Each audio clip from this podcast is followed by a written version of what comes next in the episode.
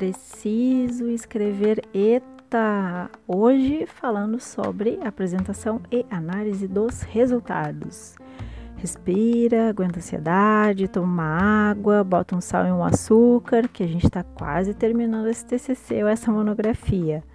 Bom, hoje então a gente vai falar sobre o pós-coleta de dados. Né? Terminei, meu, terminei meu capítulo da metodologia, fui a campo, é, coletei os dados que eu precisava. E agora? Bom, existem as fases de tratamento de dado, que é a seleção, a codificação e a tabulação. Uh, se você está fazendo um trabalho qualitativo, também dá para inserir aí nessa listinha a transcrição, por exemplo. Bom, existe uma diferença muito importante entre apresentação e análise.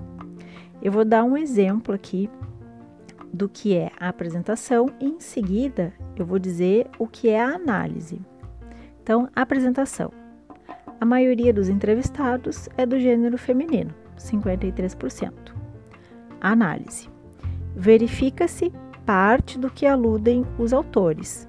Isso porque na amostra é relevante o número elevado de mulheres. Ao mesmo tempo, essa amostra contradiz os autores no que se refere à grande proporção de profissionais com idade avançada trabalhando nesse campo de atuação. Então veja bem, apresentar um dado por si só, um percentual, por exemplo, não quer dizer que você cumpriu a sua tarefa no capítulo dos resultados. Além de apresentar, em seguida você precisa analisar. E a análise precisa ter vinculação com o teu referencial teórico, que geralmente está ali no capítulo 2 do TCC e da monografia, ok?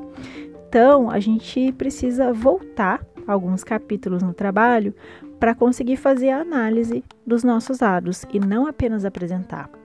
Apresentar dados, dispor números, dispor frases oriundas de uma entrevista é a parte mais fácil. A análise é que mostra a sua capacidade de lidar com o seu próprio trabalho.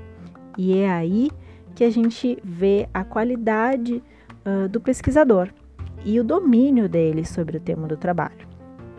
Bem, quando nós estamos é, de posse de dados qualitativos, como que a gente faz a apresentação desses dados? Supomos que nós fizemos uma entrevista.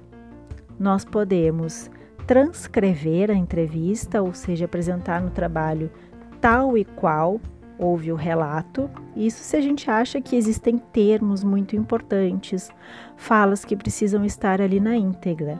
Se não, a gente também pode escolher fazer o discurso indireto, contar de maneira resumida ou até mesmo através de palavras-chave que podem estar num esquema, como por exemplo num quadro, para elucidar de maneira mais objetiva quais foram os dados coletados. Em seguida, faça a análise. Como? Olhando para os seus dados e fazendo é, o que a gente chama coloquialmente de costura com um referencial teórico. Esses dados confirmam ou não as teorias do seu trabalho. Ou confirmam em parte, isso você precisa explicar na análise dos seus dados. Bom, mas digamos que você não fez uma entrevista.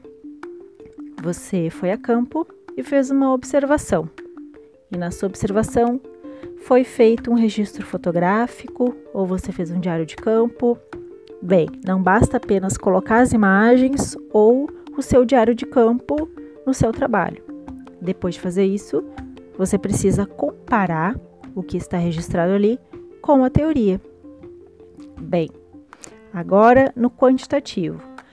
Existem algumas formas é, para a gente apresentar os resultados dos dados coletados de maneira quantitativa.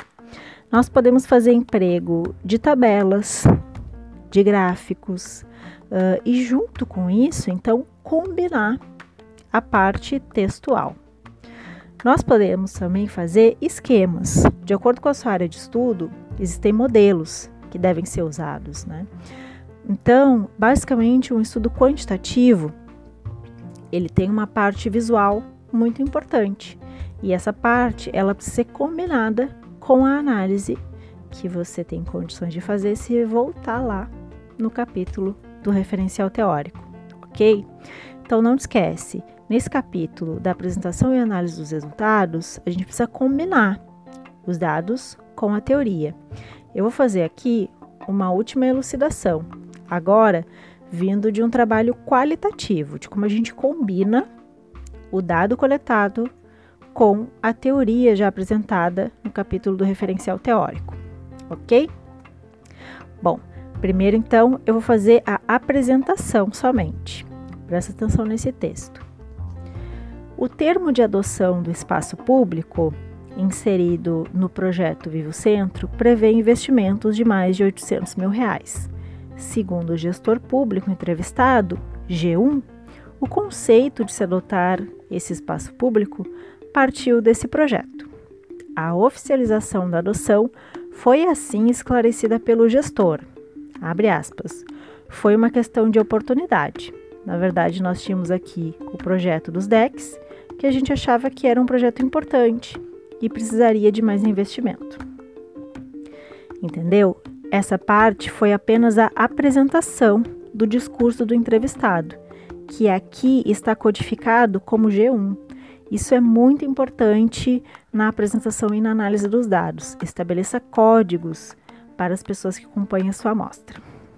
Bem, agora vem a parte da apresentação com a análise. Eu vou começar fazendo então a apresentação, ou seja, a gente está falando aqui da adoção de um espaço público. Então, agora eu vou apresentar o que está previsto e em seguida, no finalzinho da minha fala, você vai notar uma análise. Além disso, são previstos serviços de reforma de postes, paisagismo, renovação de espaços esportivos e realização de pinturas e reformas em geral.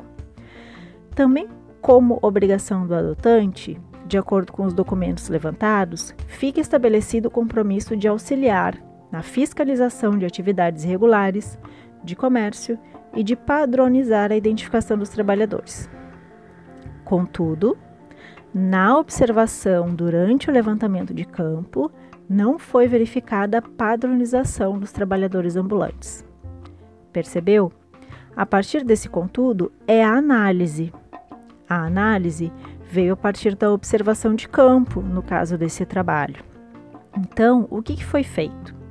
Na primeira parte do meu discurso, foi elucidado o que estava previsto no contrato de adoção desse espaço público. A partir do contudo, veio uma análise, que por sinal é uma análise crítica, que está dizendo que, embora haja algo previsto no contrato, a realidade é diferente. Entendeu? Isso é uma apresentação e análise de um trabalho do tipo qualitativo que teve emprego de observação de campo. Ok? Bom, esse então foi o episódio que falou resumidamente sobre como você pode fazer apresentação e análise de resultados no seu TCC. No próximo episódio, respira, que a gente já está chegando no final mesmo. Aí a gente vai falar sobre considerações finais.